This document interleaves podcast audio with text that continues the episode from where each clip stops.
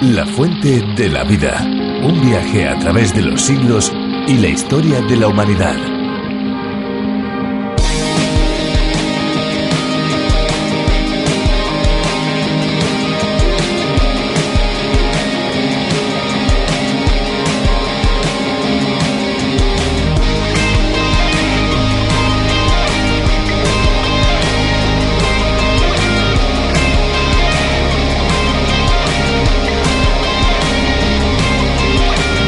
Después de ir a nadar o tomar un baño, los oídos suelen llenarse de agua, especialmente en los meses de verano. Si bien tener agua en los oídos puede ser desagradable si no la sacamos, es posible que después tengamos que lidiar con una inflamación, una irritación o incluso una infección del conducto auditivo externo. Efectivamente es lo que se conoce como oído de nadador.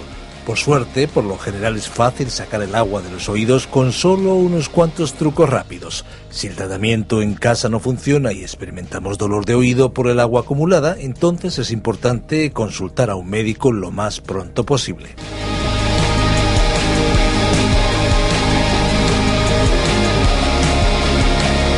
Bienvenidos amigos un día más a la Fuente de la Vida. Les habla Esperanza Suárez. ¿Qué tal Fernando? ¿Cómo estás? Pues muy bien, Esperanza. Contento de estar de nuevo frente a estos micrófonos y contento de estar a tu lado y con nuestros amigos. Pues muchas gracias por lo que me toca. ¿Qué tal amigos? Eh, les saluda Fernando Díaz Sarmiento. Muchas gracias a todos los que nos acompañan y a aquellos que nos escuchan por primera vez y por supuesto a los que son asiduos a este espacio. Para ellos nuestra bienvenida también está asegurada. La Fuente de la Vida es un espacio de 30 minutos, seguramente un espacio diferente a lo que tal vez ustedes estén acostumbrados a escuchar. De lunes a viernes nos subimos a este tren radiofónico en el que parada tras parada vamos recorriendo el libro de los libros. Un viaje de larga duración porque vamos a estar con todos ustedes cinco años. Este espacio toma su idea de la versión original denominada A través de la Biblia, que fue desarrollada por el teólogo John Bernard Magui. Para España ha sido el profesor de Biblia y teología Virgilio Bagnoni el que lo ha adaptado y traducido. Nosotros se lo presentamos de una forma muy refrescante, la fuente de la vida. Y en este viaje también hay lugar para la música, por eso cada día seleccionamos detenidamente una canción para que nuestros amigos que nos siguen puedan disfrutarla. Pues vamos a escuchar esa canción que tenemos preparada. Adelante.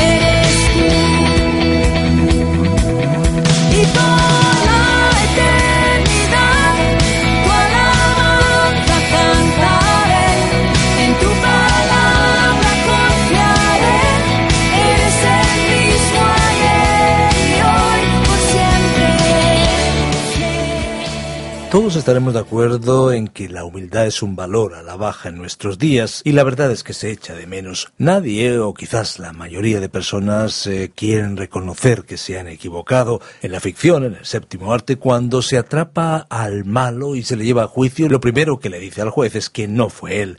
Así ocurre en la vida real también, ¿no creen? ¿Cómo se declara el acusado? Inocente. Por supuesto que lo hace, ya que las consecuencias de los errores nadie está dispuesto a asumirlos. En el día a día cometemos fallos y ante esto lo mejor sería pues ser humildes y reconocerlo y por supuesto aceptar nuestros fallos.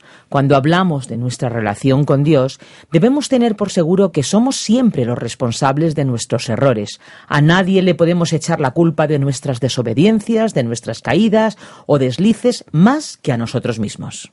Tiene razón Esperanza, y es que Dios en la Biblia enfoca y resalta la responsabilidad humana. Desde luego que en ese momento de reconocimiento nos toca ser humildes y confesar como lo hizo Esdras en el capítulo 9 de los relatos históricos que estamos estudiando. Seguimos hoy en el Antiguo Testamento, en ese libro de Esdras con tantas lecciones para la vida.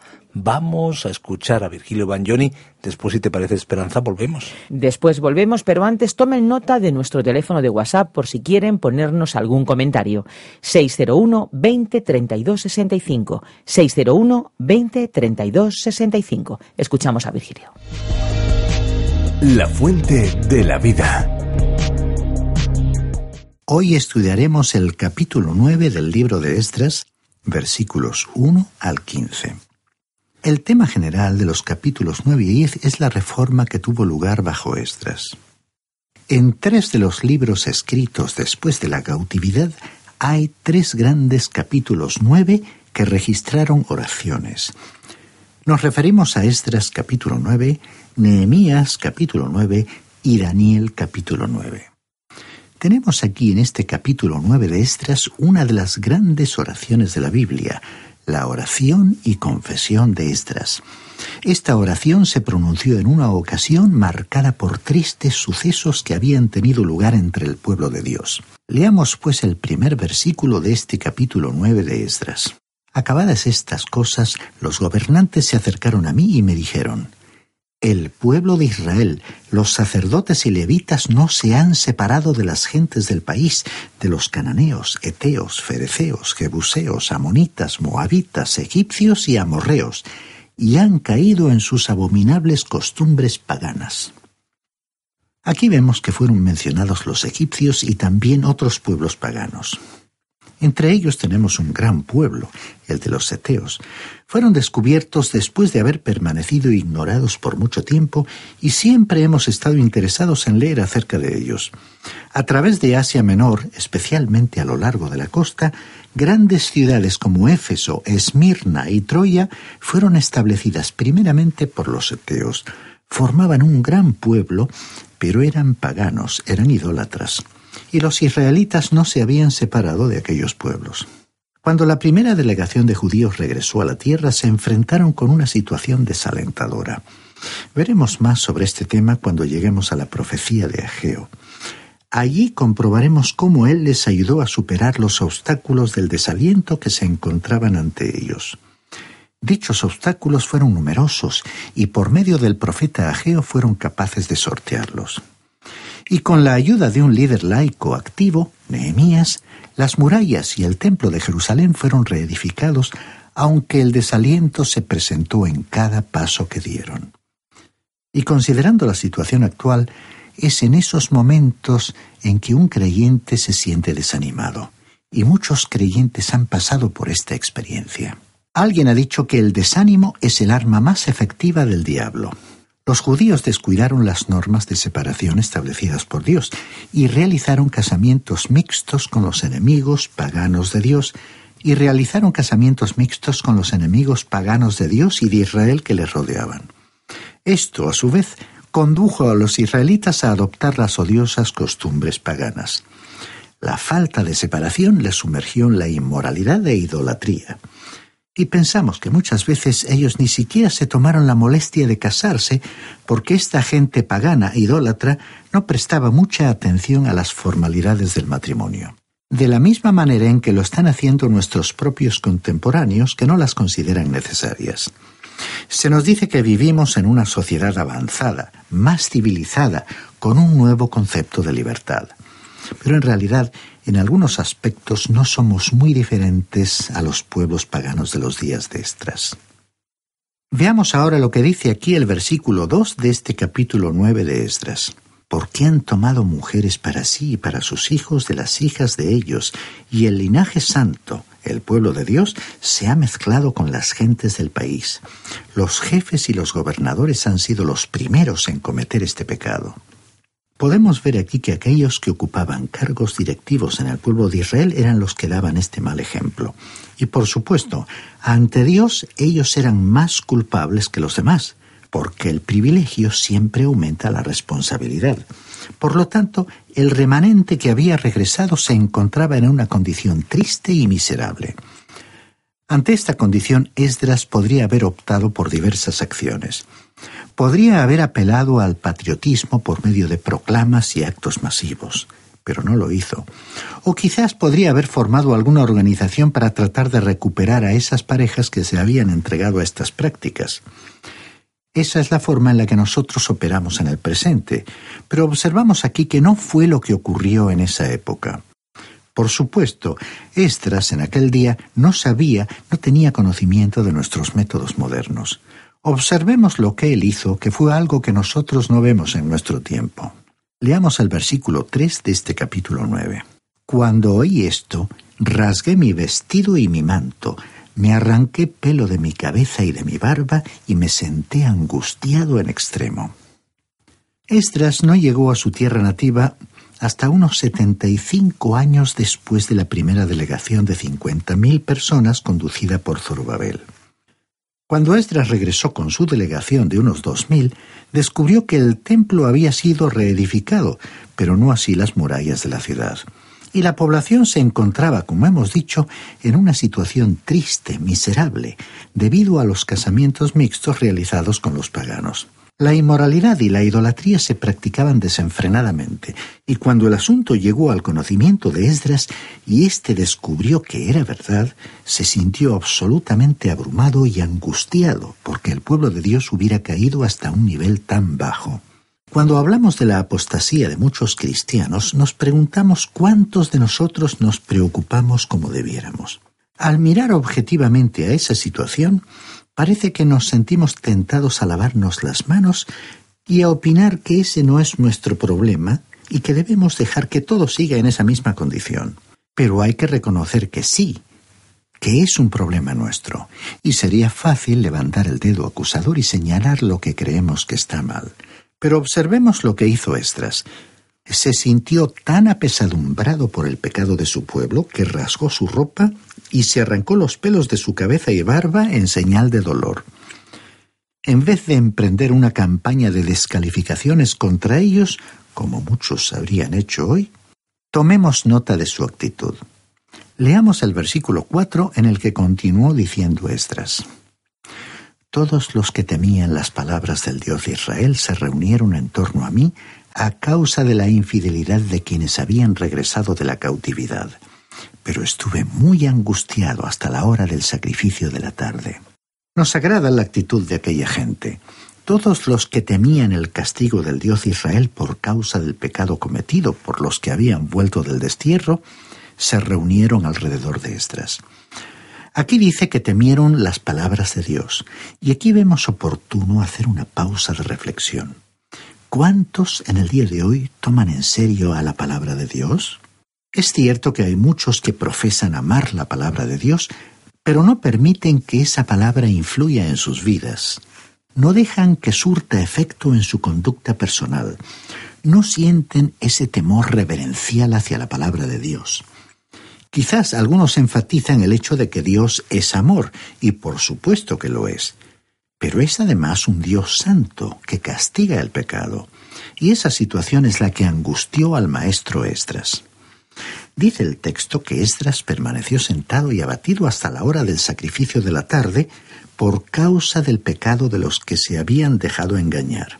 Así que podemos comprobar que sintió que el problema le concernía directamente. Cada uno de nosotros debiéramos examinarnos y preguntarnos, ¿Hasta qué punto creo en la palabra de Dios? ¿La obedezco realmente? ¿Le doy la importancia que se merece? ¿La tomo en serio? Recordemos que el Señor Jesús dijo en el Evangelio de Juan capítulo 14 versículo 15. Si me amáis, guardaréis mis mandamientos. Continuamos leyendo el versículo 5 del capítulo 9 de Estras.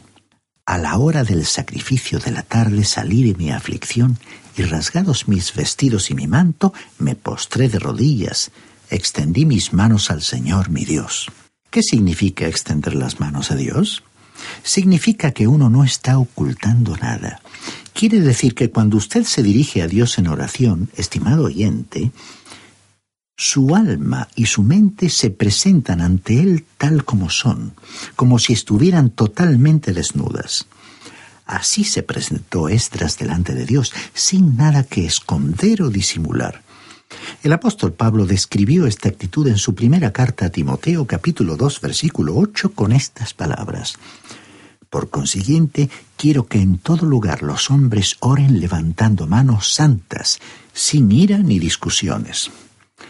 Realmente necesitamos recordar esta lección para aplicarla a nuestra vida de oración. Leamos ahora el versículo 6 de Esdras capítulo 9, donde podemos ver la oración de Esdras. Y dije, Dios mío, confuso y avergonzado estoy para levantar, oh Dios mío, mi rostro hacia ti, porque nuestras iniquidades se han multiplicado sobre nuestras cabezas y nuestra culpa ha crecido hasta el cielo. Prestemos atención a lo que estaba diciendo. Él no dijo que las iniquidades de ellos se habían multiplicado sobre sus cabezas y la culpa de ellos había crecido hasta el cielo. Escuchemos bien lo que él dijo.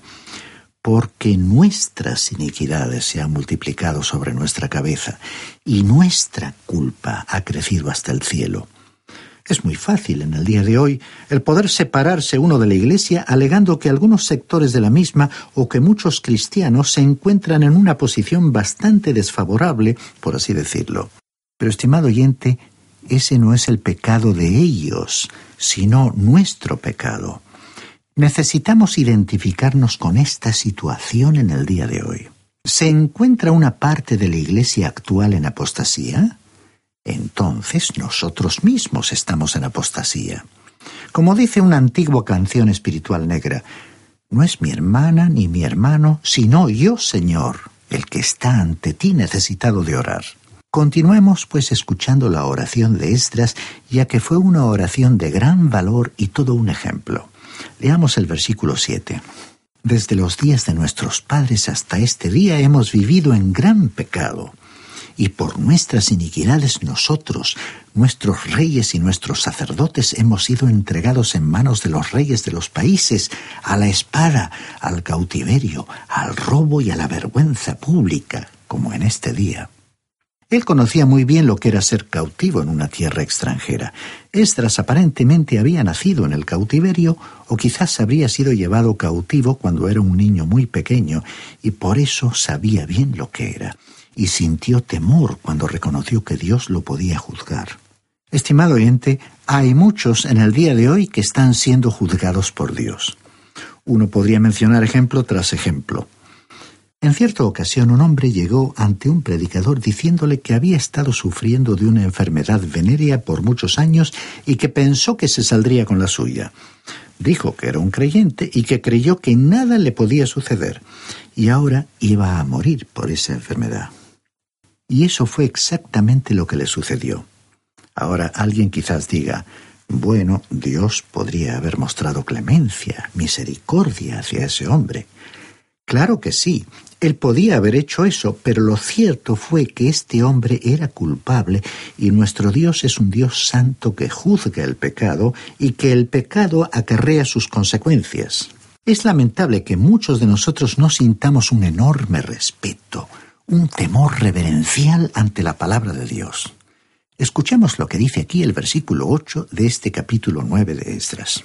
Ahora por un breve momento nos ha mostrado su misericordia el Señor nuestro Dios, y ha hecho que nos quedara un remanente libre, y nos ha dado un refugio en su santuario. Así, nuestro Dios ha iluminado nuestros ojos y nos ha dado un poco de vida en medio de nuestra servidumbre. Este es un gran versículo. Él dijo, Nosotros hemos recibido por un tiempo la gracia de Dios. Los setenta años de la cautividad habían pasado, y Él les había permitido que regresaran a su tierra, y en el mismo momento de regresar, nuevamente ellos se apartaron hacia los paganos, o sea, que hicieron lo mismo que les había conducido al cautiverio en el pasado. Y Esdras dijo, ha hecho que nos quedara un remanente. Aquellos habían obedecido lo suficiente como para regresar a su tierra. La gran mayoría no lo había hecho, pero ellos sí regresaron y eran nada más que un remanente. Y luego él dijo, para darnos un refugio en su santuario.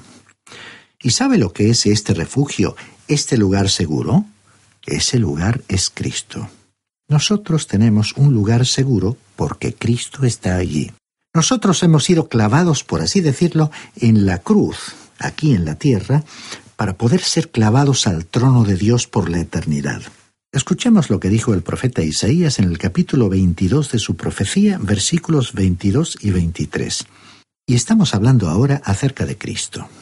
Dijo Isaías, Y pondré la llave de la casa de David sobre su hombro. Él abrirá y nadie cerrará, cerrará y nadie abrirá y lo clavaré como clavo en lugar seguro, y será motivo de honra para la casa de su padre. Así es que nosotros los creyentes estamos allí clavados como un clavo, no sobre una cruz, sino clavados en el cielo por una eternidad. Usted puede ver que el clavo está fijado en un lugar seguro. Qué hermosa ilustración es esta. Aquellos israelitas no perdieron su salvación, pero sí perdieron algo más la bendición y la recompensa de Dios. ¿Y cuántos hoy son salvos, pero no van a recibir ninguna recompensa? Dijo además Esdras en este versículo, para darnos un refugio en su santuario. Así nuestro Dios ha iluminado nuestros ojos y nos ha dado un poco de vida en medio de nuestra servidumbre. Creemos que lo que tenemos aquí es una representación verdadera de lo que es una renovación. Algunos la llaman un avivamiento, que no es en realidad una palabra bíblica. Se utiliza en un sentido popular cuando se produce un resurgimiento espiritual, cuando muchos creen en Cristo como Salvador y cuando aparece un nuevo interés en los asuntos del Espíritu. Técnicamente significa recuperar la vida, el vigor, un retorno a una conciencia sensible se refiere a aquello que tiene vida pero que está apagado casi hasta desaparecer, que no tiene ninguna vitalidad y que luego es reavivado. La carta a los Romanos capítulo 14 versículo 9 habla de la resurrección de Cristo de la siguiente manera. Murió, resucitó y volvió a vivir. Obviamente el término renovación o avivamiento debe ser limitado a los creyentes si vamos a utilizar su significado técnico. Quiere decir que el creyente se encuentra en una condición espiritual muy baja y que vuelve a ser revivido con vitalidad y con poder. Así fue que en los días de Esdras iba a tener lugar un avivamiento o una renovación verdadera.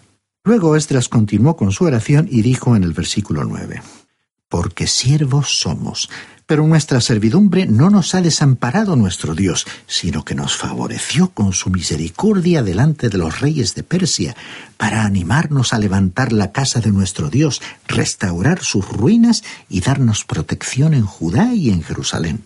Usted puede ver cuán misericordioso fue Dios con ellos. Ellos confesaron sus pecados y Dios los iba a bendecir. Leamos ahora los versículos 10 hasta el 13.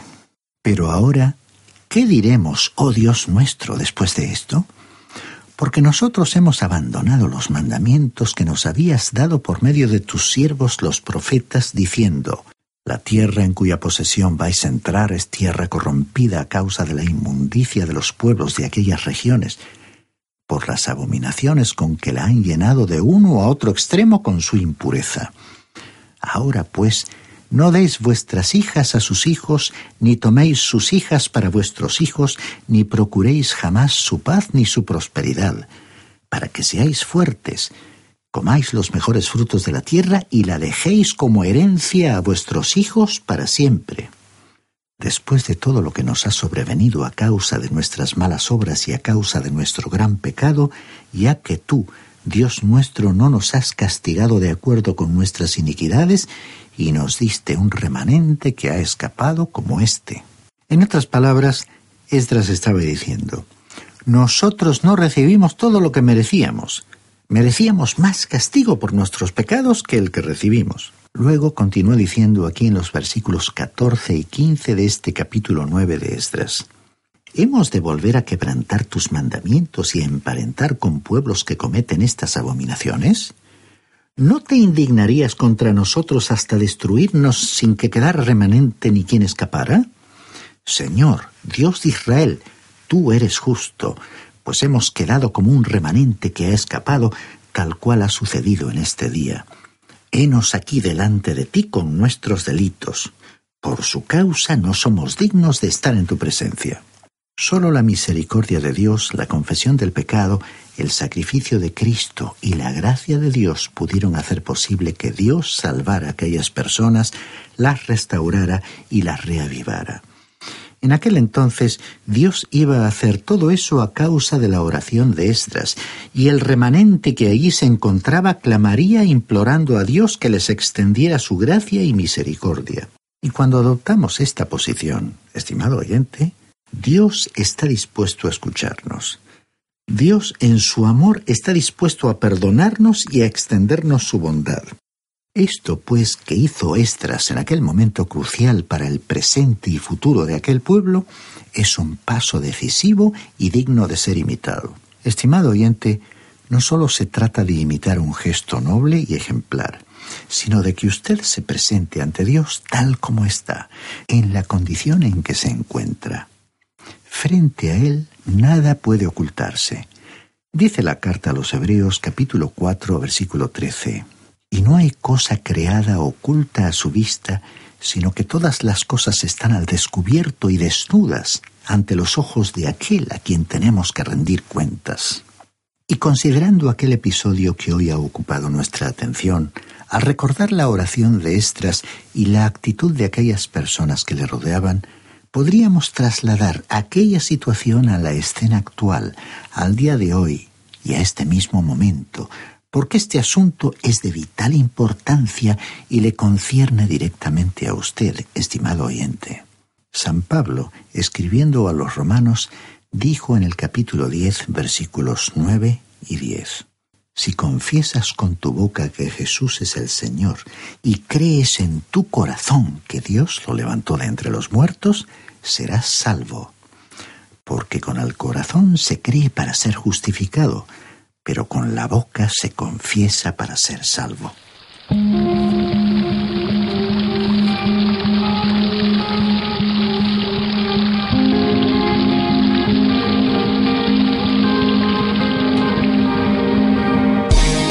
Queremos recordarles que estaremos aquí en esta misma emisora de lunes a viernes y por supuesto a esta misma hora.